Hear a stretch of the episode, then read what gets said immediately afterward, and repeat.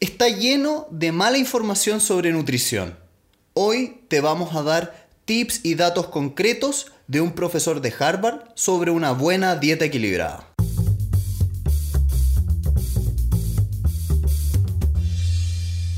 Hola a todos, bienvenidos a Elemental, su club de aprendizaje semanal. Mi nombre es Pedro y estoy acá con Santiago. Hola, hola. Y el día de hoy vamos a leer Eat, Drink and Be Healthy de Walter Willett.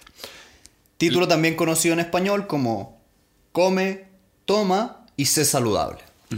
Este es el libro creado por este profesor, pero también en conjunto con todos los académicos sobre nutrición y salud de Harvard. Piénsenlo como el manual oficial de la dieta y el comer sano de esa universidad. Walter Willett es el jefe del departamento de nutrición de Harvard y además es uno de los profesores de medicina de esa escuela y es muy conocido no solo porque hace mucha investigación, sino porque este libro que vamos a explorar el día de hoy lo hizo famoso a nivel mundial porque en el año 2001, cuando hizo la primera versión de este libro, eh, se popularizó mucho debido a la cantidad de mitos que rompía y que eran muy populares en esa época sobre nutrición. El libro parte eh, utilizando una pirámide. Básicamente lo que el autor hizo es, en Estados Unidos se popularizó mucho un dibujo, que es una pirámide, donde ponen distintos grupos alimenticios y él dijo, yo voy a hacer una versión correcta de eso. Por lo tanto, vamos a poner las notas. Eh, a todos los que nos escuchan, es importante que vean el dibujo que les vamos a poner en las notas porque van a poder ver visualmente lo que les voy a intentar decir de manera verbal. ¿Ya? Y que es la recomendación nutricional básica que va a guiar todo el resto del libro. Estoy viendo un poco la pirámide antigua, o sea, la oficial del gobierno, y es como. Oh, espera, literalmente hay pan y cereales en la parte de abajo. Bueno, para los que no escuchan, la base de la pirámide, es decir, lo que tú siempre tienes que hacer es, por un lado, ejercitar, hacer ejercicio, que no salía en la otra pirámide. Y en segundo, estar controlando tu peso, es decir, midiéndolo cada cierto tiempo. Sobre eso vas a encontrar, por un lado, por favor consume hartos alimentos de carácter integral, por ejemplo, arroces integrales o, granos en generales integrales que se contraponen a los refinados, vamos a hablar un poquitito de eso más adelante. Y por el otro lado, intenta consumir aceites que sean vegetales, sobre todo, por ejemplo, aceite de oliva, de canola, de soya, etcétera, etcétera. Arriba de eso, consume bastantes vegetales y frutas. Y no olvides, y esto es bastante contraintuitivo, que hay ciertas grasas que son buenas. ¿Cuáles son esas grasas? Las que, las que provienen, por ejemplo, de frutos secos, legumbres, eh, etcétera, etcétera. Incluso en los aceites hay grasas buenas. Exacto. Después, ya en la, ya en la parte más pequeña de la pirámide, intenta comer eh, pescados, eh, eh, eh, pollos, pavos, huevos dos, o tres, dos veces al día, porque la idea es evitar las carnes rojas y cambiarlas por carnes blancas. Por último, toma un suplemento alimenticio que sobre todo tenga harto calcio y otros componentes que vamos a conversar más adelante. Y aquí lo que decía Pedro, lo más pequeño de la pirámide, es decir, lo que menos debes comer son eh, panes, eh, arroces, pastas, todas refinadas, eh, papas, muchas papas, tampoco fue una idea. Y esto es muy triste para mí, carnes rojas, que también hace muy mal. A mí me mata más la papa. A mí las carnes rojas, nefasto.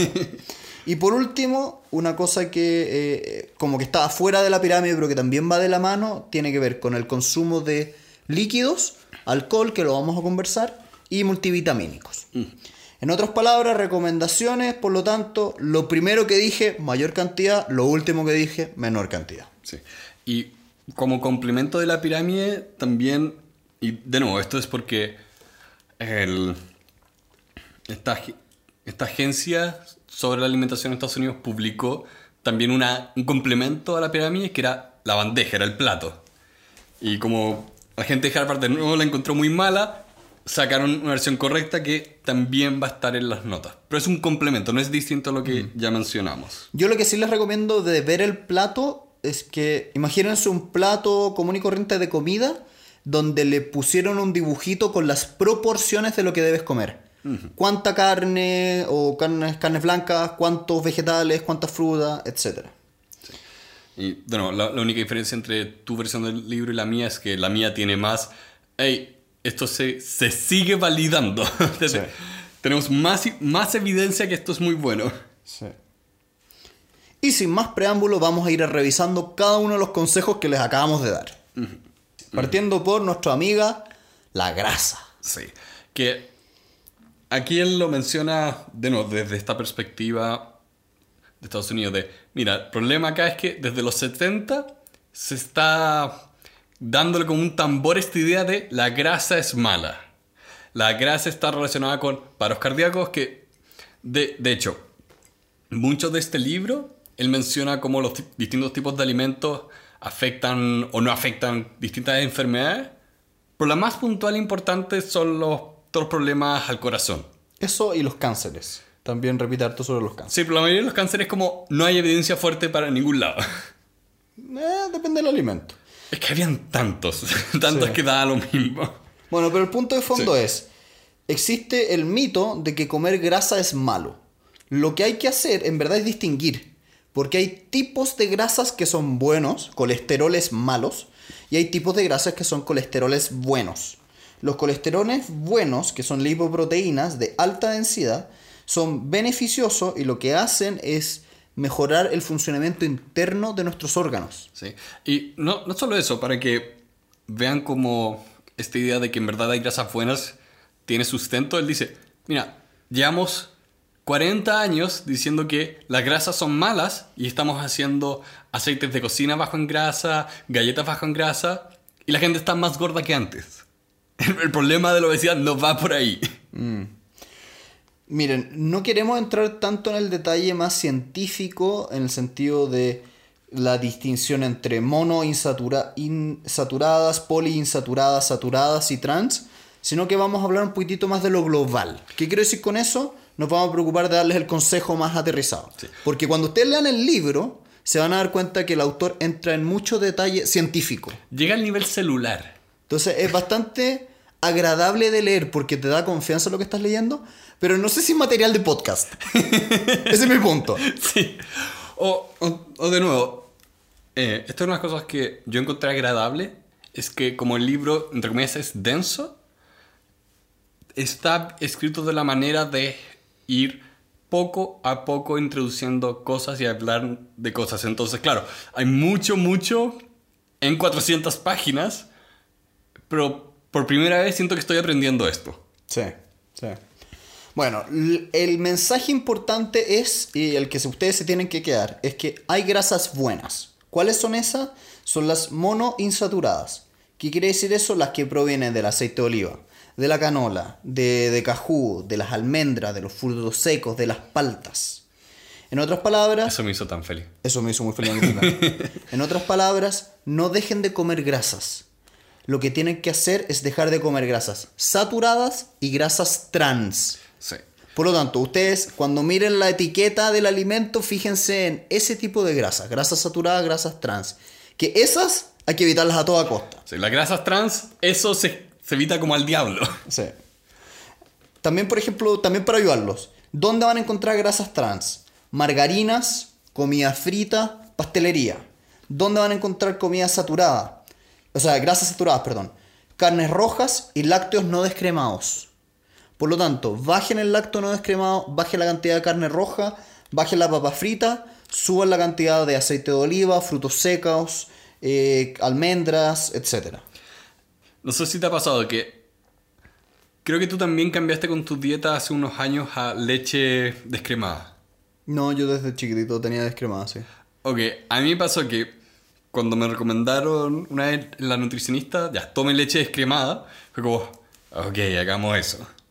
Eh, y ahora, que llevo un par de años haciendo eso, encuentro tan como grasienta la leche entera, Sí. como que la tomo y es como, oh, esto pesa, como que mi cuerpo al tiro que entra en estado de pánico. Sí, sí.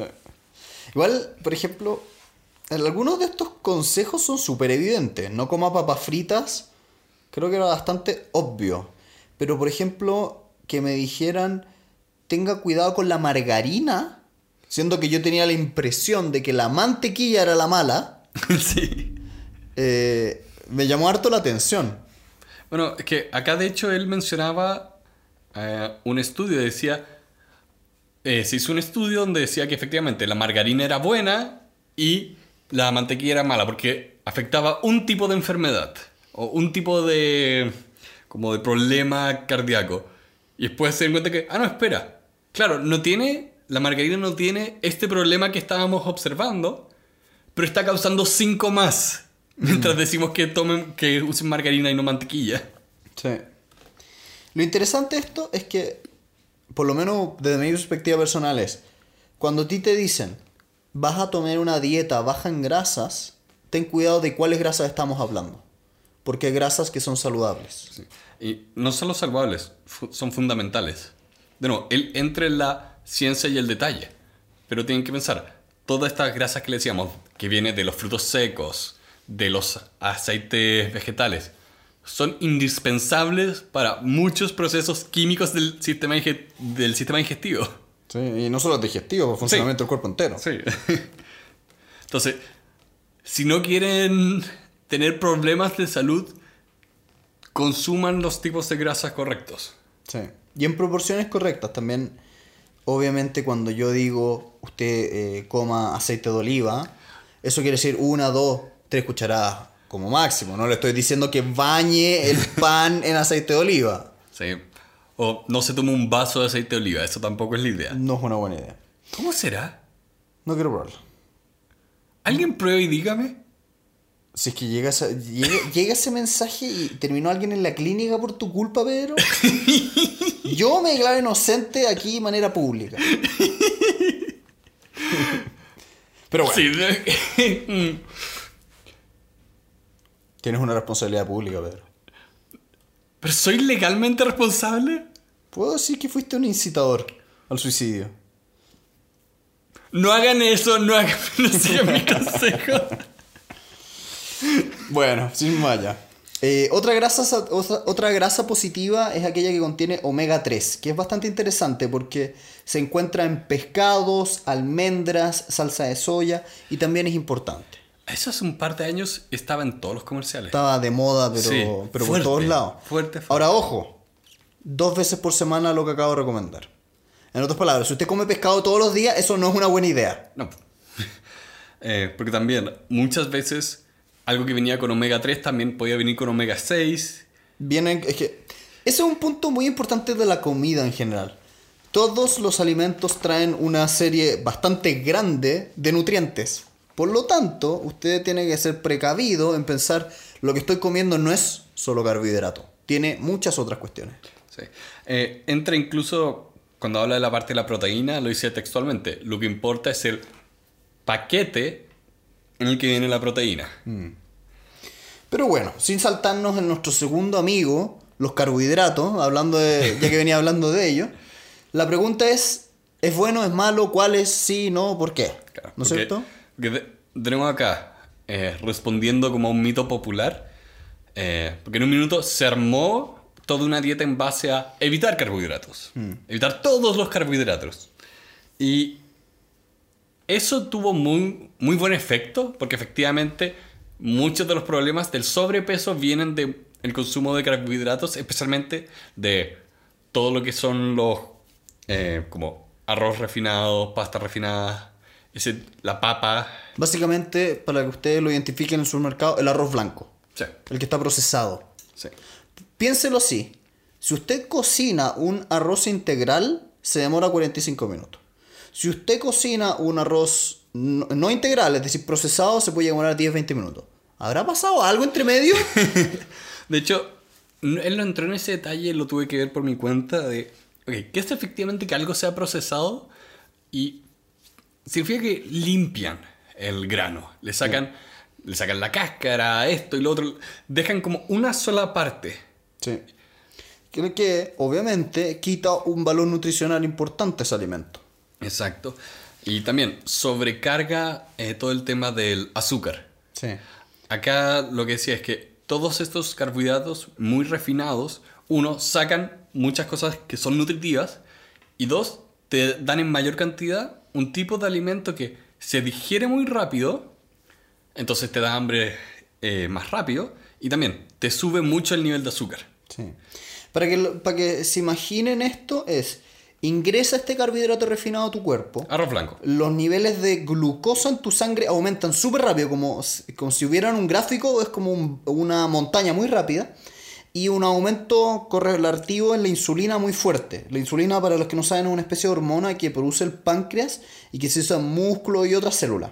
Entonces, como suben tan rápido, bajan también muy rápido y se generan estos como, como saltitos muy potentes que generan una sensación de hambre y que no hacen que se procesen los, los nutrientes de la manera que sí lo hacen los carbohidratos integrales, que evitan estos saltos más rápido y generan menos sensación de hambre.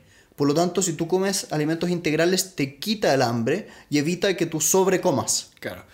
Y eso es bien interesante porque, de nuevo, él, él acá respondía a esta dieta de anticarbohidrato. Sí. Y la corregí diciendo, espera, no es evitar todos los carbohidratos, es reemplazar los malos, de nuevo, por los buenos. Y en este caso es todo el tema de la comida integral. Sí. No sé si entrar mucho en esto, pero la glicemia está muy involucrada con todo esto. Y para que se den cuenta el nivel de rigor y academicismo de este autor, que él es cofundador de un índice de glicemia, que es un test que se hace en la sangre, que hoy en día se utiliza en muchos estudios médicos. Es que toda esta parte específicamente, cuando hablamos de la glucosa, la, gran, la sangre, la glicemia, es de vida y muerte para algunas personas por el tema de la diabetes. Y la cantidad de diabetes del tipo que no es genética, sino que se adquiere, ha crecido mucho por el tema de la alimentación. Sobre todo en Estados Unidos. Sobre todo en Estados Unidos. Eh, Chile también Bueno, tiene sí, un en problema. realidad, por el- es cuando hay mucha obesidad se genera además este Sí, problema. Acá en Chile somos muy buenos para el pan. Sí. El pan es bueno. Pero siendo más concreto, recomendaciones que ustedes pueden implementar en su vida diaria. Aprovechen de comer cereales integrales al desayuno. Ejemplo concreto mío personal, después de leer este libro reemplacé los cereales que tenía por una versión igualita, pero que sea integral. Y me fijé, y leí la etiqueta y le pedí a mi, a mi polola, novia para el resto de Latinoamérica, eh, que me acompañara, que ella estudia medicina. eh, entonces, ahí... Bueno, incluso en el libro, para que vean el nivel de rigor, él te explica cómo identificar en las etiquetas de los supermercados la comida que efectivamente es integral y que no es un tema de marketing. Sí. Por ejemplo, en Chile sucede mucho que existe una marca que se llama Fitness, que uno tendiese a pensar que con ese nombre es de lo más saludable de la Tierra. Pero se dio una cosa muy chistosa, que es que el gobierno chileno implementó un sistema de sellos. En otras palabras, si ustedes vienen a Chile, y los que nos escuchan que son chilenos, se van a encontrar que en las cajas de los alimentos hay unos pequeños sellos que dicen alto en grasas, alto en no sé qué.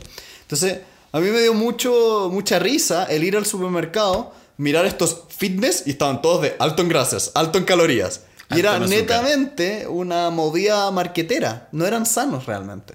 No. Entonces me sentí engañado. Es, a ver, es, es una de las cosas como, de nuevo, el autor habla, el autor se mete por lo menos en mi visión harto al tema como público político, en el sentido de que se mete a eso, decir, no, no, eh, ¿por qué la gente se siente engañada? Bueno, porque le están siendo engañados, porque llega esta marca y dice, oh, la gente quiere esto, lo voy a poner en mi caja. ¿Y qué ocurre? La gente no sabe leer o no la lee, no lee la parte nutricional. Porque tienes... De hecho, él entra mucho en, mira, si quieres ver que efectivamente tenga cosas como integrales, tienes que leer que salga este nombre y este nombre y no este nombre y este otro nombre.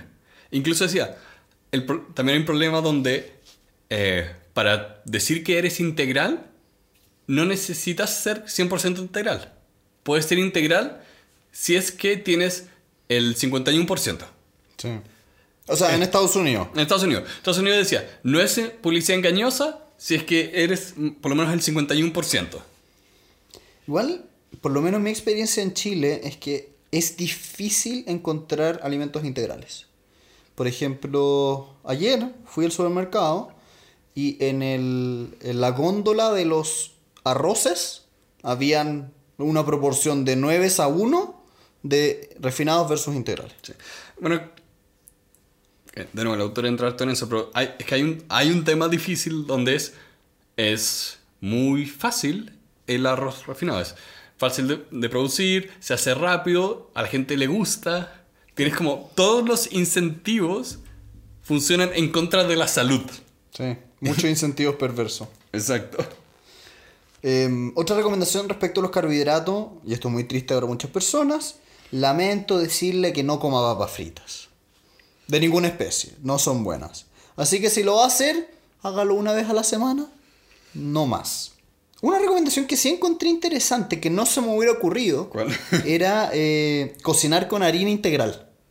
No, no se No me hubiera que ocurrido. No, eso es mi punto. No sabía que existía la harina integral, lo encontré genial. Sí. Eh, la salsa blanca se hace con harina, ¿no? Es que depende. Depende cuál salsa, pero ya. La sí. salsa blanca. Es que la salsa blanca es demasiado genérico que me estás diciendo. No, la, base, base. Es que, No, insisto. ok, no importa. Pero bueno. Pero bueno. Hablemos Eh, ahora eh, de. Ah, dale. Eh, el punto para finalizar esto es, claro, ustedes si quieren tener esas dietas de bajar de peso, pueden cortar todos los carbohidratos. Pero acá lo que a mí me gustó harto es de, no, no, modifica un poco tu alimentación. La idea no es pasar hambre, no es estar fragilándose con la alimentación. Bueno, eso es un típico consejo muy malo de, las nutri- de la nutrición de internet, yo diría. Que es, pasa hambre, come muy poco. No, una buena nutrición, una buena dieta no te genera hambre. No. Y yo les digo por experiencia propia que uno puede bajar 10 kilos en 2, 3 meses sin pasar hambre. Amén. Amén, hagan ejercicio. Pero bueno. Y ahora vamos al segundo grupo. Vamos a las proteínas. Las proteínas son, eh, digamos, estos nutrientes muy importantes para el funcionamiento del cuerpo. Y respecto de ellas tienes que tener dos grandes cuidados. Primero, preocuparte de qué tipo de proteína estamos hablando. Y segundo, como decía Pedro hace un rato, el paquete. En otras palabras, esta proteína que estás comiendo, ¿qué otras cosas trae? Respecto a lo primero, lamentablemente para mí, porque me encanta la carne roja, eh, tenemos que decir que es mucho más sana la carne blanca. Pescados, pollos, fuentes vegetales como habas, frutos secos, eh, son mucho más sanos que las carnes rojas y los lácteos no descremados. ¿Y por qué son tanto más sanas? Es todo lo otro que traen, que es la cantidad de grasa que hay. Y de nuevo, hay, hay que pensar que depende mucho de la dieta de las personas, porque hay gente que efectivamente come eh, carne de vaca todos los días de la semana. Todos los días. O, o sea, en forma de hamburguesa, o un bistec. Es lo único que, que comen. Entonces, acá la idea de diversificar la proteína primero que nada ya empieza a mejorar la dieta. Sí. Eh, y da- dato, dato curioso que no sabía. Se sabe menos de las proteínas que se sabe de las grasas y los carbohidratos. Sí. Es como el área menos entendida. Entonces, de nuevo, yendo al lenguaje que el autor usa, miren, mientras no descubramos más cosas, vayamos por la parte segura y reemplace las carnes rojas en su mayoría. Sí. Intenten eh, comer en promedio 0,8 gramos de proteína por kilo de peso al, al día. En otras palabras, vaya, subas una pesa, vea ese número y divídalo en 0,8 gramos por kilo. Así de sencillo. Sí. Y cosa curiosa acá, era como decían, miren, ¿se acuerdan cuando les decíamos que está este mito de que si es grasa es malo? Toda la polémica del huevo venía de eso, porque en realidad los huevos son mágicos. Los huevos son de las mejores proteínas que pueden encontrar. Con, obviamente, nuevamente, la moderación de la cantidad. Sí. No coma 7 huevos al día, eso, eso no es bueno. No, no. ¿Cómo es la canción de La Bella y la Bestia de Gastón? Eh, no me lo sé de memoria. Ya, pero esa cantidad de huevos, no. Em, otra cosa que es una buena recomendación es que tú mezcles tipos de proteínas. ¿Qué quiere decir eso? No comas solo pescado. No comas solo almendras, no comas solo eh, carnes rojas. Haga una mezcla de proteínas y genere un balance entre los carbohidratos y las proteínas. Por ejemplo, eh, cortar carbohidratos y comer mucha proteína puede generarte problemas de calcio y problemas de los huesos. En otras palabras, tienes que tener un poquitito de balances entre uno y otro. Y también hay todo un tema de cómo el cuerpo... Es curioso, porque utiliza alimentos para digerir alimentos. Sí. Y de hecho acá él mencio- mencionaba, por esto la gente que se cambia una dieta vegetariana tiene que tener mucho cuidado de hacer las combinaciones correctas de manera que la proteína que está consumiendo efectivamente se digiera. Sí. Eh, sin entrar en los detalles de los tipos de aminoácidos que tienen estas proteínas, que son la, como los componentes de las proteínas, eh, respecto a los vegetarianos en específico, eh, tienen que balancear muy bien los tipos de proteínas y eh, tomando súper en consideración el tipo de aminoácidos que hay, porque hay aminoácidos que son completos y otros que no. Por lo tanto, si usted es vegetariano, preocúpese sobre todo de balancear bien las proteínas que usted no está ingiriendo en la carne roja. ¿Ya? Y tal vez un, un último tema que me gustaría tocar en el tema de las proteínas es el tema de la soya. Acá en Chile, desde la llegada del sushi, que es, Sí. es muy divertido porque no es el sushi japonés, sino que es más bien una adaptación chilena. Eh, No me quejo, la amo. es una maravilla. Eh, se popularizó mucho el uso de soya como, como aceite vegetal, soya. Y el autor dice, eh, no se sabe tan bien los efectos que da la soya en la gente, pero es recomendable comerla en moderación. Y aquí me dolió bastante porque me encantaba eh, alinear la ensalada. ensalada con soya. Sí. Entonces ahí tuve ese problema. Cu- ¿Cuánto es moderación? ¿Una o dos veces al día? No, yo diría que es menos. De hecho decía como un par de veces a la semana. Oh. Es una tristeza. Ok, vamos a bajar la soya. Pero bueno.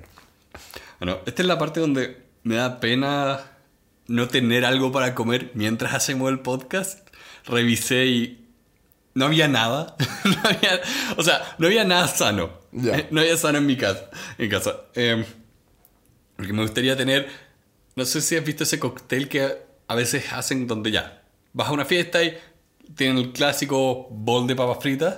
Pero ahora también tienen estos como mini zanahorias, apios cortados, como todo un set más sano. Sí.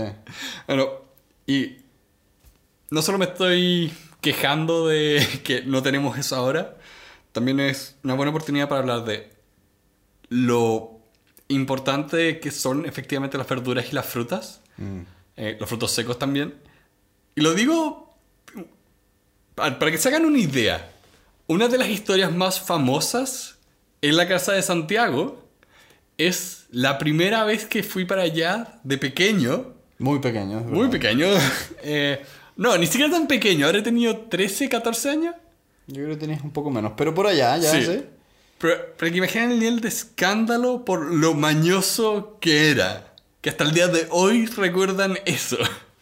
Eh, para los que nos escuchan, en otras partes de Latinoamérica, mañoso tiene que ver con una persona que eh, tiene ciertas formas de ser que incomodan eh, en otros lugares. Claro, es como en inglés sé que es picky. Sí. Que es cuando. Oh, o sea, es que no me gusta ese tipo de comida, así que no la como. El punto es que nuestro querido amigo Pedro no era muy amigo de los vegetales Para nada. éramos pequeños.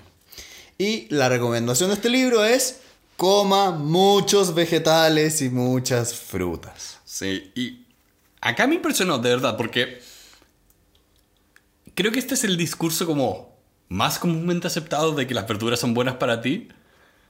Nunca había entendido la profundidad de esa declaración. Y acá fue como, oh, ya lo estaba haciendo muy mal, muy, muy mal. No solamente ayuda con problemas cardiovasculares, sino que te ayuda con problemas de visión, digestión, tipos de cáncer. En otras palabras, es muy bueno para tu cuerpo ingerir vegetales. Sí, y de nuevo, hay todo un tema que después entra en mucho detalle con las vitaminas. Eh, cuando entra el tema de las vitaminas, siempre es, ok, esta vitamina se consume en esta cantidad y está en este tipo de alimentos. Siempre estaba en un tipo de fruta o verdura. Siempre, siempre, siempre.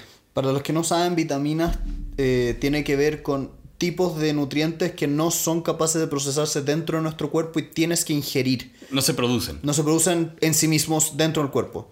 Por lo tanto, si usted no come vegetales, va a estar teniendo una carencia de vitaminas muy clave. Y eso le va a generar no sé cuántas enfermedades. Sí. Y también está todo el tema de que, eh, como lo veíamos antes, estas cosas se digieren más lentas. Y eso es fundamental para controlar el peso. Porque significa no estar constantemente con hambre. Sí. A pesar del mito de que oh, un plato de ensalada no me llena, dura más. Dura más. Y también dura más cuando efectivamente no solo es un- plato de lechuga. Sí. Ah, Esa es una recomendación muy concreta del libro. Intenta apuntar una alta cantidad de vegetales que sean ricas en variedad y color. Eso es, ese es un tip muy fácil. Que sean de otros colores. Con eso estás bien. ¿Cuál es la, la- esa que es morada? ¿La lechuga? No, no, no. Hay, hay un tipo de verdura que es como morada. Eh, no sé a cuál te refieres. Yo tampoco. Solo sé que es morado. Bueno, está lleno de verduras y la recomendación es coma harta eh, variedad. Aquí yo me salgo un poquitito del libro, que estoy teniendo esta discusión con nutricionistas y ellas dicen, no sé por qué digo ellas en realidad, porque me han tocado nutricionistas mujeres, pero también hay hombres, em, dicen, tú puedes, en ciertos casos, por ejemplo, hombres jóvenes que hacen mucho deporte, no medirse tanto en la cantidad de ensalada. En otras palabras, puedes comer ensaladas muy grandes para ayudar con la- el sentimiento de saciedad y no va a haber gran problema. Pero, obviamente, eso, suponiendo que eres deportista. La gran mayoría de las personas son sedentarias. Sí. Eh, es una de las cosas que, bueno, hay varias como líneas que van a lo largo de todo el libro y él siempre acá especifica de muévase, haga actividad física, todos, no importa como el esfuerzo mon- monumental que hagan con la comida, si es que no lo complementan con el resto de una vida sana. Es muy sencillo. Si usted está ingiriendo más calorías de las que quema, va a engordar. o sea, no es muy difícil, ¿no es cierto? Exacto.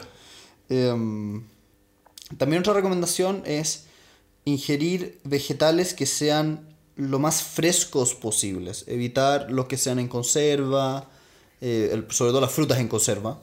Em, evitar eh, que estén muy procesados también, porque todos los... Sobre todo ahí tienes que tener cuidado con la fruta de importación, que viene con muchos procesos químicos. Sí. Pero- Que, que también, no es que. eh, no es que necesariamente todos los químicos preservantes sean tóxicos, sino que a veces están acompañados de más cosas, como muchas de las malas decisiones en cuanto a salud en comida se toman porque son buenas decisiones para que la comida se preserve. En otras palabras, que usted la puede mandar en un barco, te aguanta dos semanas y la puedes vender. Exacto. Entonces, eh, con los arroces, claro, los arroces procesados duran más que los arroces integrales. La fruta procesada, por lo general, dura más que la Que la natural. natural, pero tiene más azúcar, tiene más cosas por ese estilo. Sí. Eh, un tema acá que también decía de, ya que, que esté fresco es importante, trata de comer verduras y frutas de la estación. Sí, porque esa es más, es más probable que esté menos procesada. Exacto. En otras Y- palabras, si y están hay, en- hay otra Ah, razón, pero la vamos a ver después. Da, perfecto. Y ahora vamos a hablar de los líquidos, tanto del alcohol, el café y el agua. Y de hecho me encantó cómo él lo ponía acá, eh, o creo que lo ponía antes, que decía, tengan cuidado con las ca- calorías bebestibles. Sí. Porque no se dan cuenta, pero lo que consumen muchas veces trae muchas calorías. Sí, o sea, por- él decía, mira, tome su vaso de agua, quiero que le ponga 7 cucharadas de azúcar. Y, es- y después piense que eso es una Coca-Cola. Sí, de hecho, esa proporción yo creo que nadie se la pondría a un café. No. Por ejemplo, tú le dices a una persona cuántas cucharadas de café quiere, o sea, de, de azúcar quiere, si es que no eligió el endulzante, y va a decir una, dos, tres, cuanto mucho. Yo he visto gente que echa mucho café, o sea, mucho azúcar al café, Y todavía no son 7. Sí. Todavía no, son, todavía no es tanto. Entonces, la Coca-Cola es una bomba de azúcar. Sí. Y no solo a Coca-Cola. Acá cuando él dice de cuidado con las calorías bebestibles, también se refiere a jugos. En cuanto a... Mira, un jugo de naranja requiere tres naranjas. Tú no estás constantemente comiéndote tres naranjas, pero es muy fácil tomarse un vaso de jugo. Sí. Eh, porque, de nuevo, viene todo el tema de cuál es el contenido nutricional y calórico. Sí. Mira, las necesidades de líquido de las personas dependen de su dieta, el clima y su actividad física. Y la sugerencia práctica es siempre tome un vaso de agua con cada comida, ya sea desayuno, snack, almuerzo o cena o comida en la noche, y eh, tome más líquido si hace deporte o si orina muy poco. También preocúpese de ver el color de la orina. Si la orina es muy oscura es un mal indicativo, usted está tomando pocos líquidos. Ok, ¿Sabes qué? En mi versión hablaba un poco distinto de eso. ¿Qué decía?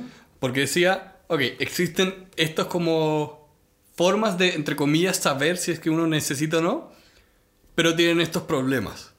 Por ejemplo, decía eso de, vea el color de la orina y decía, ok, eso entre comillas funciona, pero en realidad hay muchos tipos de alimentos que cambian el color de la orina. Sí, no, estoy de acuerdo con eso, pero es como la constante, en general. Él, él por lo menos en la versión que yo leía, él decía, no, no, trata de simplemente casi que hacerlo como un reloj. De, Sí. eh, al despertar, con cada comida, entre comidas, Al hacer deporte. antes y después de hacer deporte. Porque decía, por ejemplo, hay problemas donde cuando te da sed, el que te dé sed viene después de que ya te estás empezando a deshidratar. Y también hay personas, especialmente en la población adulta mayor, que tienen problemas que no se dan cuenta que tienen sed. Como la, la respuesta del cuerpo no se emite. Entonces pasan horas deshidratados. Y mientras más horas deshidratados, peor. Sí. You dry, you die. El punto de fondo es hidrátese. Hidrátese antes de tener sed. Hidrátese de manera continua. Y, e hidrátese bien. ¿Cuál es el líquido por preferencia? Agua. ¡Eh! ¡Gran ciencia! ¡Tome agua! ¡Eh! Pero bueno, entremos a los otros tipi- tipos de líquido. Espera, solo un pa- par de notas, un par de notas sobre el agua. Era uno lo barato que era sacar agua de la llave. Eh, creo que era 20 a 30 veces más caro tomar la misma cantidad de agua si es que lo comprabas en botellas. Las botellas no necesariamente es agua así como de manantial como te ponen, eso es marketing. La mayoría de las veces es agua sacada del mismo sistema y es increíblemente ineficiente en cuanto a, a manejo de recursos. Así que si usted vive en un país donde el agua es potable, tome de la llave. Exacto. Paréntesis, hablando de eso. Eh, O compre un purificador de agua. También. No son muy Eh, caros. Pero paréntesis, nada que ver con esto. eh, solamente para aquellos que o han ido a China o tuvieron la oportunidad de escuchar el episodio especial de China que hicimos. En China el agua está muy contaminada. Es uno de los grandes problemas de China. Y cuando fui para allá, una de las personas con las cuales estuvo, estuve tenía una especie de medidor digital de la cantidad de toxinas que tenía las- la- el agua. Entonces me mostró, mira, comparemos esta agua embotellada con esta de la llave. Y la- ponía el, el- el medidor y la el agua de la llave salía con 250 y el agua de la, del- de la cuestión purificada salía con 5. Entonces, era una cuestión que tú decías, esta cuestión es tóxica. Y ellos se ríen y decían, mira, se dice, no, no estamos tan seguros, de que ducharte con esta agua te hace perder más el pelo. Y yo decía, maldita sea, me voy a quedar más pelado todavía. Por aleja, no se duchen en China. Exacto. Pero bueno, siguiendo con el libro, vamos a revisar los distintos tipos de bebestibles. Me gustaría partir con tu querido amigo, el café. ¡Woo! Respecto al café, yo tengo que ser sincero, he molestado a Pedro durante años porque Pedrito tiene una adicción al respecto. Tengo una taza que dice eso. Tiene hasta una taza que habla sobre su adicción. Y yo lo molestaba diciendo que el, que el café no me parecía tan sano. Y según este libro, a felicidad de nuestro querido amigo, ¿es tan insano? No. Parecía ser que el café no es tan malo como podría uno pensar. Sí tiene elementos adictivos, que esos sí son malos, que funcionan como una droga, pero no es tan dañino para la salud. No, y, y también las cosas adictivas es que, de nuevo, es más que nada como una adicción en cuanto a comportamiento aprendido. Porque, claro, te causa una, una, entre comillas, sensación de, de euforia. Es un antidepresivo en el sentido de que te prende, te despierta. Entonces, si alguien corta eso, uno va a estar más decaído y también hay una, al- algo que es cierto. Si tú tomas mucho, mucho café frecuentemente y lo cortas, te van, van a venir dolores de cabeza como por unos tres días y después desaparece. De Eh. hecho, incluso el, el autor decía que habían algunos estudios que respaldaban que el café te ayudaba para problemas de riñones, de diabetes y otros. Uno puede hacer todo un podcast sobre el café. Lo digo porque cuando fui a PodCon escuché uno Ya. donde eh, era, era genial. Él, era la- una pareja, él era un comediante, ella era doctora, entonces hablaban de temas como médicos a lo largo de la historia y hablaban ahí del café. Ya. Eh, y bueno, no voy a entrar en todos los detalles que mencionaban ahí, incluyendo enemas con café. No quiero saber. Eh, pero lo más genial del café era que había sido uno de los elementos que se usó para destruir la idea que se tenía antes de la medicina de que nosotros teníamos humores dentro del cuerpo. To- todo- cuando ustedes ven como esas imágenes de los doctores antiguos poniéndole sanguijuelas, viene de eso. Viene de esa idea de que, no, no, es que tus humores están desbalanceados, así que tienes que sangrar, tenemos que balancear los humores. Pero el café era el desgraciado que tenía dos causas que se contradecían, entonces fue como, a ver, podemos observar que esto está ocurriendo y se contradice con la medicina que sabemos, así que tenemos que reescribir todo esto. Quienes quieran saber más de esa historia, les recomendamos escuchar el episodio sobre microbios que revisamos en este podcast. Ujú. Otro bebestible importante que es muy relacionado es el té, que acá en el occidente no está tan popularizado como en el oriente. En China es muy habitual ver que las personas consumen constantemente té. Y parecía ser que es bastante sano, no genera grandes efectos. Eh, yo siempre tomo té con miel antes de un podcast. Sí, no parecía ser no tan grave. ¿no? En cambio, los jugos naturales son un poquitito más complicados, porque además de agua, tienen vitaminas, minerales, fibra. Entonces, una buena recomendación podría ser usted consuma un jugo natural, pero natural de verdad, Sí, no en en las mañanas, pero no más que eso, porque el paquete de nutrientes que trae eh, incluye azúcares y otras cosas que no quieres tener en exceso en tu dieta diaria. Eh, incluso si es 100% natural, usted exprimió tres naranjas, son tres naranjas. Es harto. Es harto. Sí. La leche, también, lo que comentábamos eh, hace un rato. En Estados Unidos se popularizó la idea de que había una crisis de calcio en la población norteamericana. Por lo tanto, la que yo probablemente esta cuestión debe haber sido un invento de alguna ganadera. Eh, por lo tanto, se popularizó la idea de que tú tenías que consumir 3 a 4 vasos de leche diarios. Incluso inventaron la- el dibujito de que el viejo pascuero, Papá Noel, tomaba leche y galletas. Leche, nótese, en la noche, le- nótese. Entonces, este autor dice, es mentira. No hay un problema de calcio.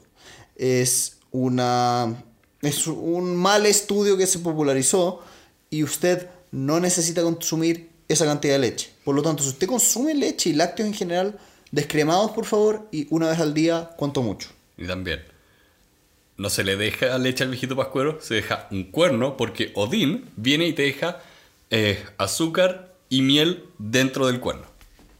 Comentario nerd de Pedro. Hay, hay toda una historia de cómo es que llegamos a la iconografía actual de la Navidad. Y es una hermosa mezcla de distintas culturas germánicas, la iglesia católica. Es genial ver eso, por favor. Si Vamos, vamos a hacer un especial sobre eso. Esperen. Oh, especial de Navidad. Listo. Anunciado especial de Navidad 2019. Esperen como 12 meses para verlo, pero no importa. Exacto. bueno, algo muy navideño, el alcohol. ¿Por qué navideño alcohol? No, Tienes no, navidades muy fomes. Sí. Eh, pero uno de los temas del libro era acá el alcohol, porque es un tema delicado en cuanto a, y el autor lo reconoce, hay muchas, muchas, eh, muchos problemas asociados al alcohol. Desde el punto de vista nutricional, no es tan malo cuando usted tiene una sana relación como de, no sé, una copa de vino al día. Miren, el punto de fondo es el siguiente. El alcohol es una droga, tiene un nivel adictivo muy potente. Y las consecuencias sociales del alcohol son muy, muy negativas. Por lo general contrae muchos problemas. Sí. Desde un punto de vista netamente nutricional, no es tan malo. Por lo tanto, el autor y de- hace mucho esa distinción, Sí, dice de nuevo, en- constantemente. En, ¿Ah? una cantidad. Que, no, en una cantidad apropiada. Sí.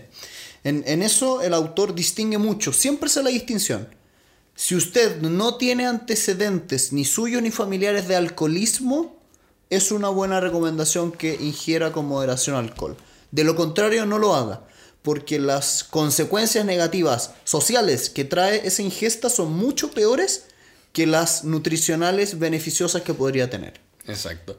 Y de nuevo, es un vaso al día, con suerte. Una, un vaso para las mujeres, decía, y dos para los hombres. Pero son pequeños y son de con son alcoholes con baja graduación, no son con un grado muy alto de alcohol. Que no va a tomar un vaso de absenta. Sí, un destilado muy potente no es la idea.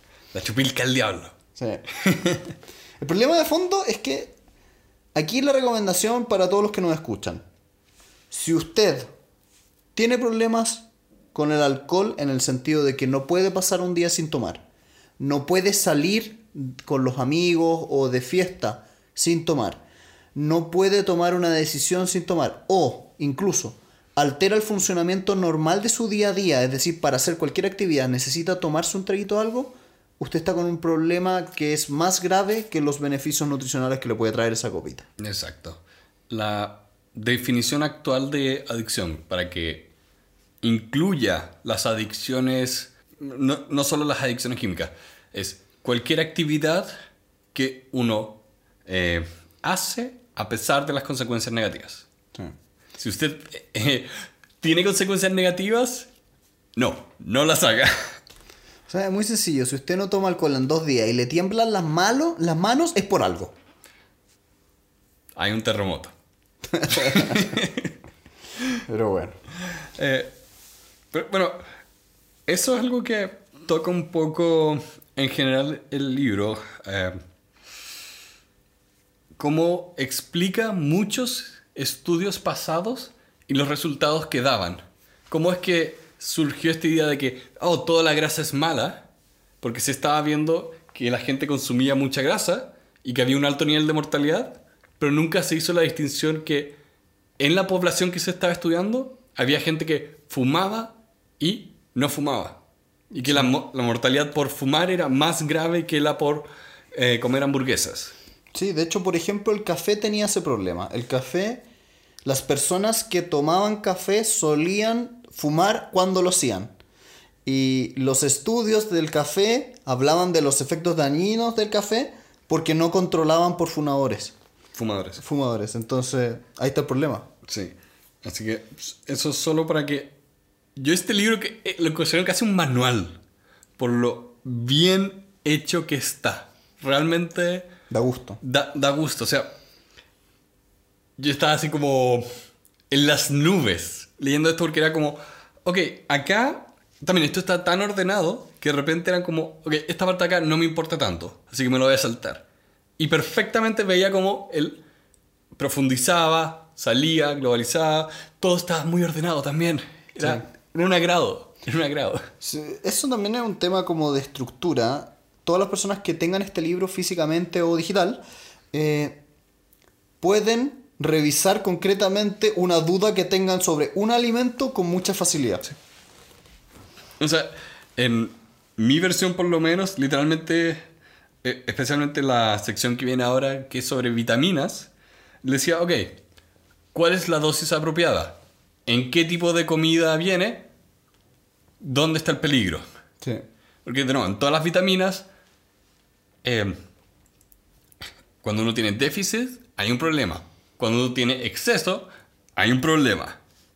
Entonces, para cada vitamina que le explicaba para qué funciona, eh, cuál es como la historia de la dieta pública sobre esta vitamina, ponía todos esos detalles, ponía todos los detalles y lo ponía al final como un resumen. Sí.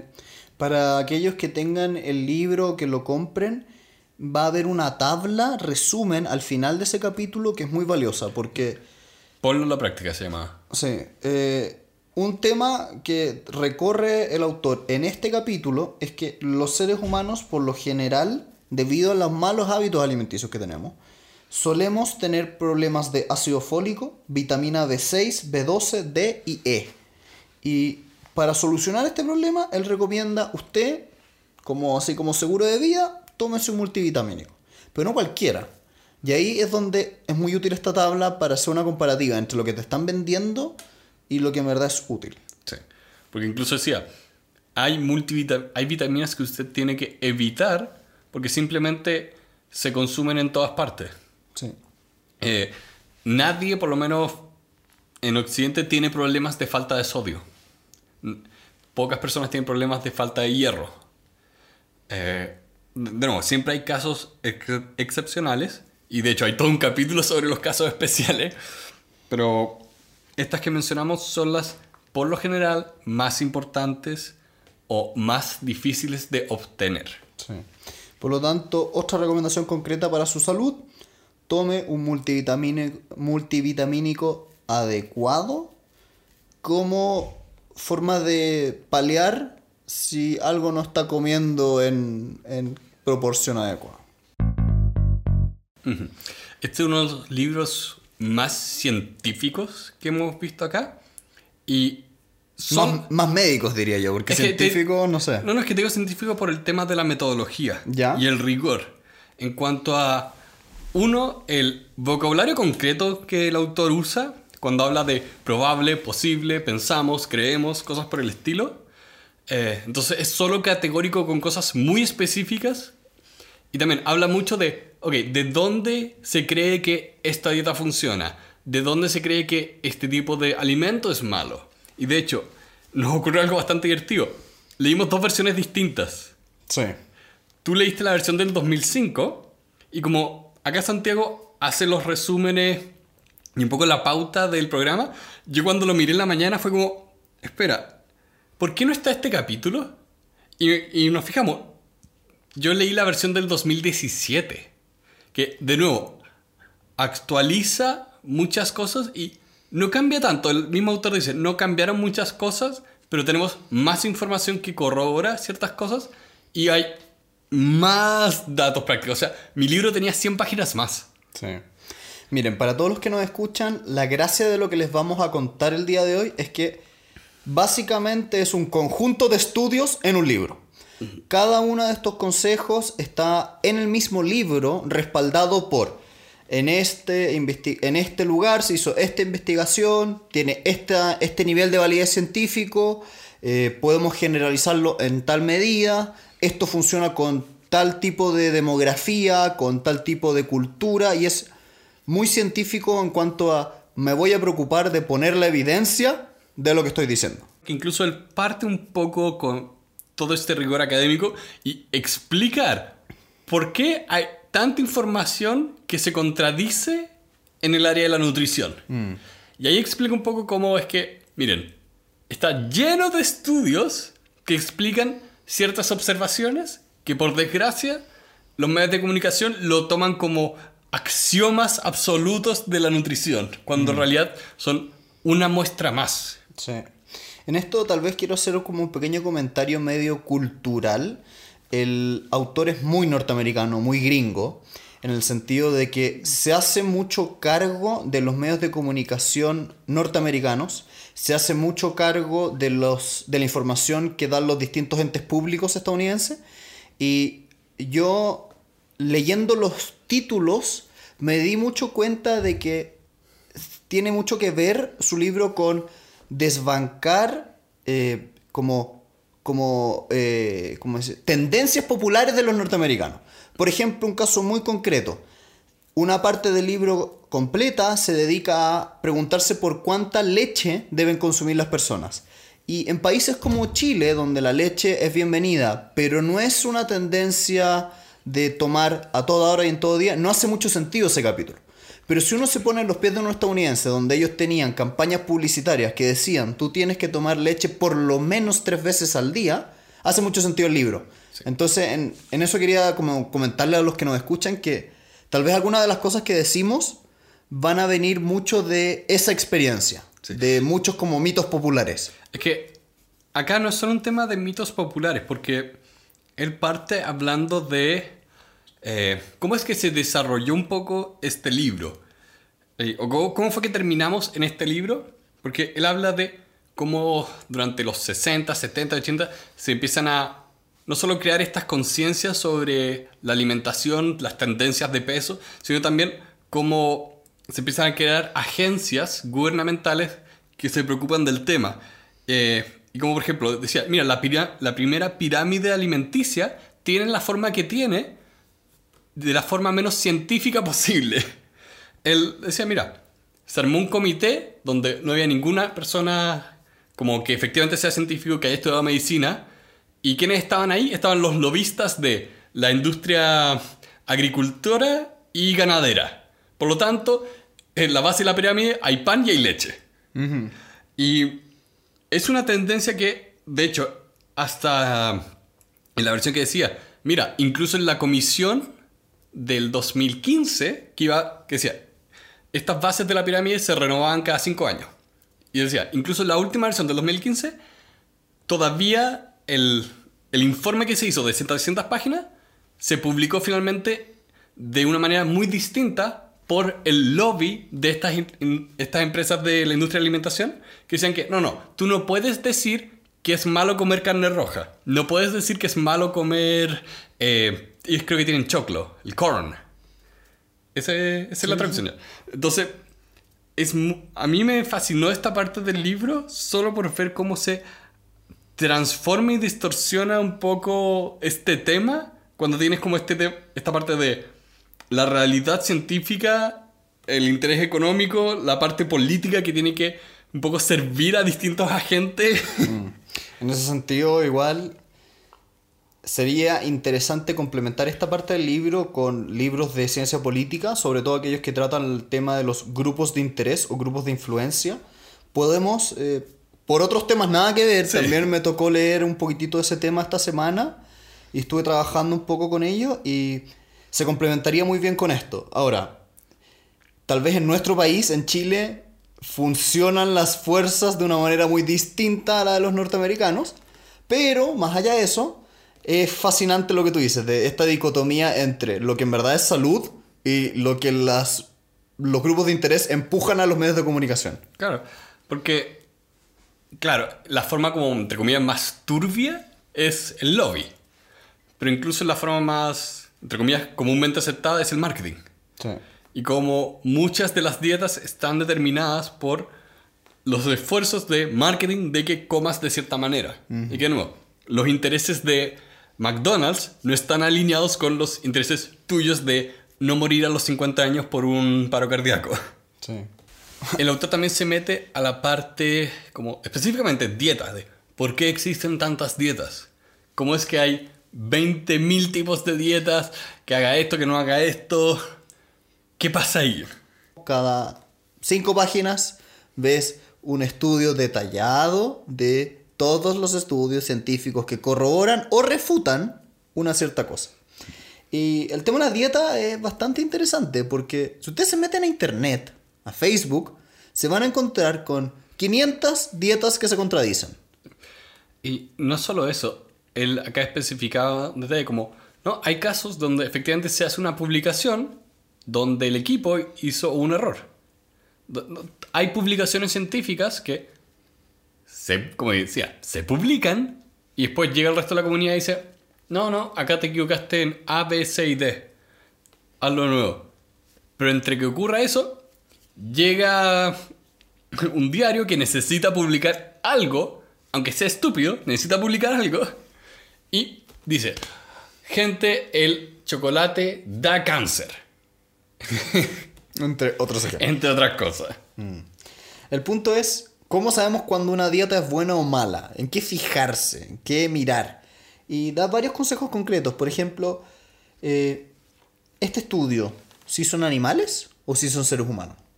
Este estudio está hecho en un ambiente como abstracto, donde nadie come cosas normales, o está hecho en el mundo real, donde la gente no es tan ordenada.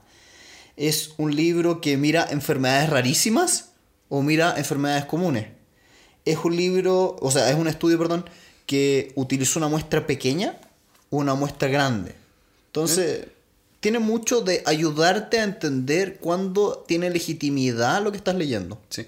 E incluso, acá lo ponía, es inevitable que hayan contradicciones en estudios sobre cualquier tema. Porque finalmente todos están tratando de encontrar una parte de la verdad y cuando todos empezamos a sumar esos pequeños avances, empezamos a efectivamente a encontrar, oh, esto es información concreta, esta es la gran conclusión. No funciona cuando metes a todos los otros medios de comunicación entre medio que cualquier publicación de un paper la toman como el gran descubrimiento. Gente, acá hemos... No puedes poner cada publicación científica como si fuera la nueva penicilina. El punto es que, piensen, todos los estudios de nutrición requieren o dependen de que las personas reporten exactamente lo que comieron. Mm, ya. Que los alimentos que tienes en estudio no solamente tienen el nutriente que estás estudiando, sino que tienen muchos otros más. O calcular nutrientes propiamente tal para una persona en concreto es muy difícil porque todos tenemos necesidades nutricionales distintas. Entonces, ¿cuán válido es lo que estás leyendo? ¿Qué hace cuando la persona come otras cosas también? También está consumiendo azúcar, grasa, proteína por otros tipos de alimento. ¿Y qué hace también cuando la persona de por sí tiene eh, enfermedades? O tiene más tendencia genética. Sí. Eh, el, el punto de todo eso es entender que la nutrición es de las disciplinas más complejas de estudiar. Y que depende de la persona en concreto. Sí. Eso me gustó del libro, te decía. Encuentra una dieta que te funcione a ti. ¿sí? Y, Con tu metabolismo, tu cuerpo. sí, y un poco para ilustrar cuál es el nivel de rigor, acá dice, mira, la mejor tipo de prueba es una prueba aleatoria ciega. Eso no te sirve en nutrición. Y explica en detalle de por qué ese tipo de cosas no se puede hacer. Eh, y me pareció un nivel de transparencia y honestidad tan importante de entender lo otro de, ok, si existen todos estos problemas, ¿por qué existen todos estos tipos de dieta? Y acá lo que decía, mira, no, no, es que todas las dietas, independientemente de lo malas que sean, van a tener un efecto y la mayoría de las veces esas dietas hacen que comas menos, por lo tanto vas a bajar de peso. Mm. El problema es que, no, que bajes de peso no quiere decir que sea saludable. Exacto. Entonces, tienen que entender que todo lo que hemos conversado son lineamientos que están basados en evidencia científica y de un grupo de expertos que pareciera que saben lo que dicen. Exacto, porque, bueno, no se trata de decir, acá habla mucho de distintos tipos de dieta y por qué están malas. La, como decíamos, de no comer ningún tipo de car- carbohidrato, de no comer ningún tipo de, de carne. o de- de- también están esas dietas raras de Facebook, como coma cierto tipo de alimentos, ayune hasta tal hora. Tome tal batido de no sé qué. Sí, eh, de nuevo, todas esas dietas van a funcionar hasta cierto nivel porque puede que coma menos. Y por último, una de las cosas más importantes de controlar de peso, especialmente al bajar de peso, es estar consciente de lo que comes. Estar consciente de lo que estás comiendo ayuda tanto, ya es un avance tan grande que todo lo demás como que pasa a segundo plano, Sí. Respecto al- aunque no sea saludable. Sí, respecto del peso hay que preocuparse de ciertas cosas porque, como tú decías, bajar de peso no es sinónimo de estar saludable. E incluso estar bajo peso, el bajo el peso ideal, es negativo, es malo. Yo estuve años ahí. Eh, es desnutrición. Entonces, ¿qué es lo que tienes que intentar? Hay formas de medirlo. Hay una cosa que se llama el índice de masa corporal. Hay porcentajes de grasa. Hay exámenes de sangre. Pero si quieren una medición más sencilla, preocúpense del índice de masa corporal, el tamaño de la cintura o el abdomen, sobre todo lo que en Chile le decimos la guata o la barriga en otras, otras partes de Latinoamérica, y eh, cuánto peso usted gana a medida que envejece. Hay una tendencia, sobre todo occidental, a creer que la gente que envejece engorda. Y eso no es necesariamente así, de hecho eso no es así. Entonces, tengan cuidado con respecto del peso, preocuparse de eso, de no tener demasiado abdomen y no subir de peso a medida que pasa el tiempo. Bueno, eso de que la gente engorda con la edad es más que nada un tema social y cultural. O sea, a mí me da risa, me decían, no, viejo, tú vas a- tú tienes que cuidarte lo que comes porque tu tío, tu tío era tan flaco como tú a tu edad. Y míralo ahora. Es como, sí, ahora juega golf o está en el sofá. Y juega golf en un carrito y una vez al fin de semana. Eh, Es lo- No sé, ah, la verdad no sé cuántas calorías quema el golf, pero es muy distinto, de nuevo, tener una vida mayoritariamente sedentaria a tener una vida muy activa. Sí. Eh, porque incluso nosotros que vamos al gimnasio, nos tenemos que cuidar. ¿Sí? Porque es muy distinto decir, ok, voy al gimnasio, ya, voy una hora, quizá cuatro veces a la semana, pero el resto del tiempo estoy sentado. Y de hecho el autor recomendaba, traten de caminar, traten de caminar todos los días, porque eso de activar el cuerpo activa el metabolismo. Sí. A ver, consejos concretos que da el autor. Mientras más músculos, más quemas grasa. Sin ejercicio, la grasa va a reemplazar ese músculo. Y es mucho más fácil prevenir el subir de peso que bajarlo. Eh, también otra cosa como sugerencia más concreta. Caminar ayuda a la buena salud. Ejercicio, ejercicio 30 minutos diarios, perfecto. Sé más activo y pásenlo bien. Eh, esa idea de que ir al gimnasio es un sufrimiento y una agonía es sinónimo de que usted no debería ir al gimnasio. Vaya a otras actividades, haga un deporte en equipo, salga a caminar, algo que le guste. Porque si no, no lo vas a hacer consistentemente. Sí, sí. Eh, bueno, lo hemos visto en varias, varias ocasiones, pero tener una vida sana eh, es, un es un trabajo en sí mismo. Eh, acá el autor lo mencionó al principio de, mira, antes no importaba la nutrición porque la gente se moría a los 30, a los 40. No vivía hasta los 80 años, Donde las enfermedades pegan. donde la vida que tomaste en esos primeros 40 años pega. ¿Sí? Eh, ahora si queremos tener una adultez, una vejez mejor, tenemos que empezar a cuidarnos. Sí, hay muchas técnicas. O sea, por ejemplo, sea selectivo con su comida. No coma cualquier cosa. Eh, elija porciones pequeñas. Tenga cuidado con los postres. Coma más lento. Comer más lento genera mayor sensación de saciedad. Porque viene. eh, las señales que llegan a tu cerebro que dicen usted ya comió, llegan más rápido.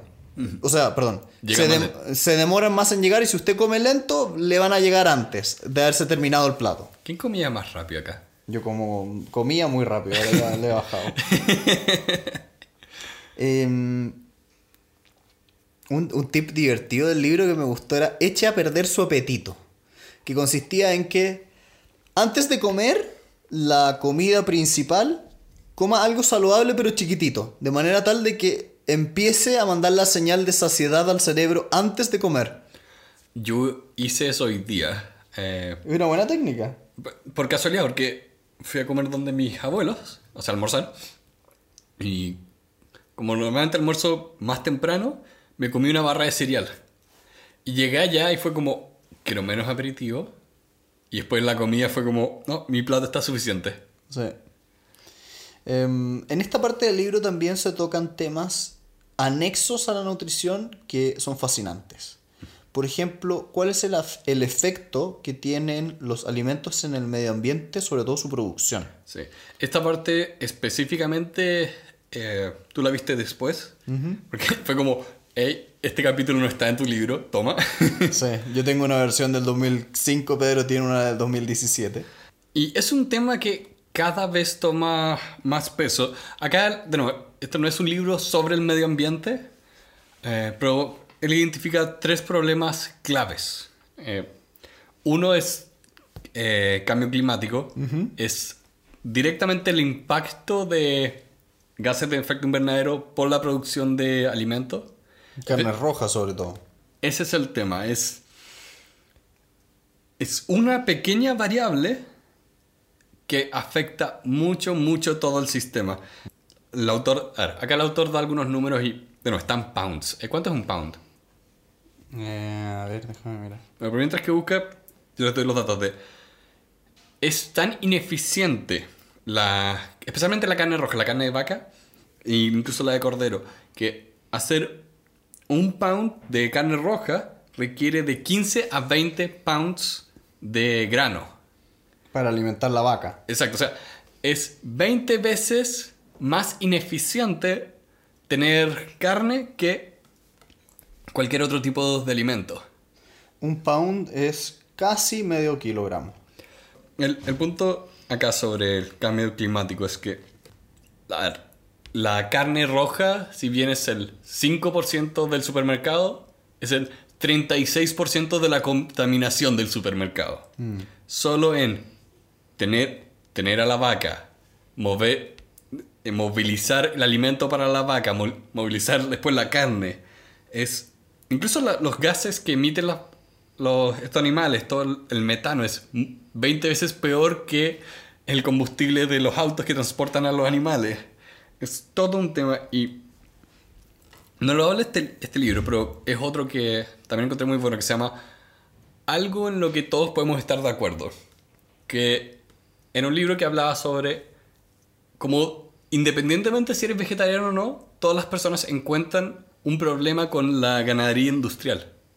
Que es el tipo de ganadería que no se ve en los comerciales en ningún lado porque las vacas literalmente están en un espacio de 2x2, no se mueven en toda su vida y son pisos y pisos de vacas así. Donde la gente que trabaja en esas fábricas, uno, todos se hacen vegetarianos después de un tiempo. Y eh, parece que es tan impactante todo el tema que es prácticamente imposible obtener imágenes de cómo funcionan estas fábricas de ganadería.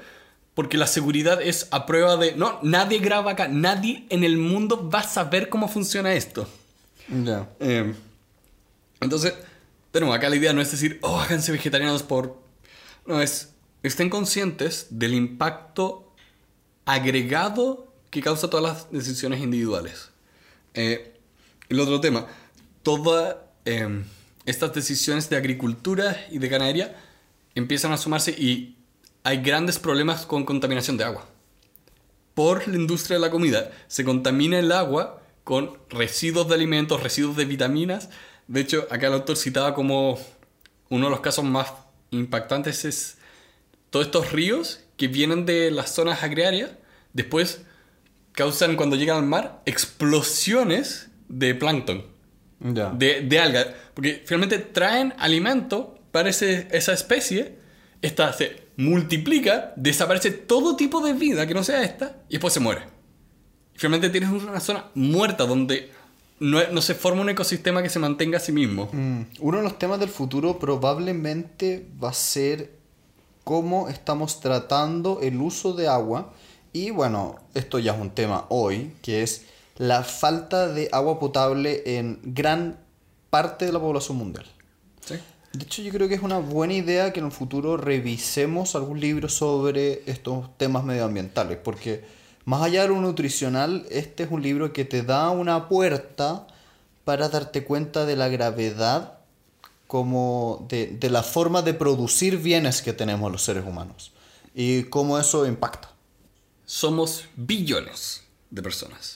Y en un par de años va a haber un billón más. Y acá lo menciona de cómo, es cómo podemos crear sistemas de alimentación sustentable para que ese billón que se viene pueda efectivamente comer. Porque como funciona la cosa ahora es, uno, producimos tipos de alimentos que son más ineficientes. Dos, la distribución de esos alimentos hace que partes de la población mundial se muera de hambre. Y tres, se desperdicia más de un cuarto. Un cuarto de la comida se bota. Terrible. Está muy mal. No, no, está muy mal. Está muy, muy mal. Es algo que me gusta que este libro aborde. Porque, bueno, ni tú ni yo somos vegetarianos. Yo no tengo un problema sentimental con comer animales. Pero me preocupa este tema. Me preocupa este tema de, eh, uno, mi salud. Eh, y no me gusta la idea de va, conservar la industria ganadera hasta que todos nos muramos. o sea, es un poco como estar en un tren que va, ves que va hacia un precipicio. Bueno, y con eso vamos llegando al final del libro, que tiene un capítulo de cierre que repite muchas ideas, Sí. Da algunos tips extra, pero básicamente es un resumen fácil, concreto, de pocas páginas y posteriormente a eso te entrega una gran lista de recetas concretas de alimentos, de menús y todo un- como un agregado bastante potente. Incluso mi versión tiene dos capítulos extra que atiende todas las como casos especiales, como diabetes, celíacos, cosas por el estilo, mujeres embarazadas, e incluso tips para ir al supermercado. Sí, cómo leer la etiqueta. que suena divertido, pero es como, oh, yo no sé hacer eso. o no sabía hacer eso. Tú no sabías eso. Ah. Pero bueno, em, si yo tuviera que ponerle una nota a este libro, del 1 al 10, yo me quedo o con un 9 o con un 10. Yo le voy a dar un 10. Derechamente. Derechamente un 10. Es un libro muy útil. Un libro que envejece muy bien. Tiene una escritura muy ágil. Tiene muy buen rigor académico. em, es muy recomendable. Sí. Es un libro que yo le recomiendo a toda persona. Y- sin distinción. Y es que también, como es tan ordenado, es fácil de. Puedes decir, ok, ignora esta parte, anda esta parte. Eh, este libro siento que funciona casi como una, una wiki, como Wikipedia, que tú puedes ir directamente a la parte que te importa. No, no está eh, limitado a un orden cronológico. Y de hecho, en muchas partes dice como, bueno, yo especifico más en este capítulo, yo especifiqué más en el capítulo anterior. Lea este extracto de este artículo. está lleno de notas, está lleno de información, lleno, lleno, lleno de información. Y nunca sentí que era demasiado. Lo bueno también es que es muy práctico. Te muestra con un esquema de una pirámide muy resumible todo lo que después se explora en 400 páginas. Pero si no tienes tiempo para eso, bueno, mira la pirámide. Y mira el plato después. Sí, maravilloso. Porque para mí la pirámide tiene eso de que, es, ok, esto es lo importante, ¿cuánto? Después plato, ah, ahora entiendo. De hecho, yo me compré un medidor de porciones, que es como el plato que tiene estas proporciones y ahí uno los echa y sabe cómo medir. Pero más allá de eso, es un libro eh, que yo diría que cualquiera puede leer. Y eso es un agrado, porque un libro científico que tiene 20 años, o casi 20 años, Dos. ¿ah? Mi versión tiene dos. Pero es que es una revisión. pues. Te está molestando. Que envejece así de bien, es una belleza. Sí. Te habla de un estado de madurez del el área de investigación en particular. Hay que perder un poco ese afán de que todo tiene que ser bombástico y grande y es un gran evento, porque el día a día científico se construye de pequeñas cosas, pequeños, pequeños pasos. Eh, Hoy día en la mañana te, te lo mandé incluso una grabación de un lanzamiento de un cohete de Tesla E incluso de algo- SpaceX. Sí, que dije Tesla. Mandar otro Tesla al espacio. No, pero lo, lo que quiero, la idea con la que eh, quiero cerrar un poco esto es, hay que pensar que no todo es eso de, oh, el gran lanzamiento, el gran momento, porque incluso SpaceX lo vimos antes. Se construyó en el día a día, en una serie de pequeñas decisiones y mejoras que tiene estos grandes momentos, pero esta- se armó de, de a poco. Y la dieta se construye en el día a día. Sí. Todos los días estás tomando una decisión de qué comer. Y si lo haces como con el tiempo lo empezamos a hacer acá, de construir, ok, este va a ser mi desayuno, esto, esto voy a comprar, esto no voy a comprar, tu calidad de vida mejora automáticamente y sin mayor esfuerzo. Sí. Por lo tanto, vamos cerrando el día de hoy con muchas gracias por haber llegado a este punto del podcast, habernos escuchado todo este rato. Eh, queremos mandarle un saludo especial a nuestros patrocinadores, que son nuestros Patreons, personas que ustedes pueden encontrar en nuestra página web y que donan una pequeña cantidad que nos permite hacer esto real. Y los invitamos a compartir este capítulo, a dejarnos sus comentarios en todas las plataformas, en iTunes, en Spotify. Bueno, en Spotify no se puede dar comentarios, pero escucharnos también en Spotify y comentarios en YouTube.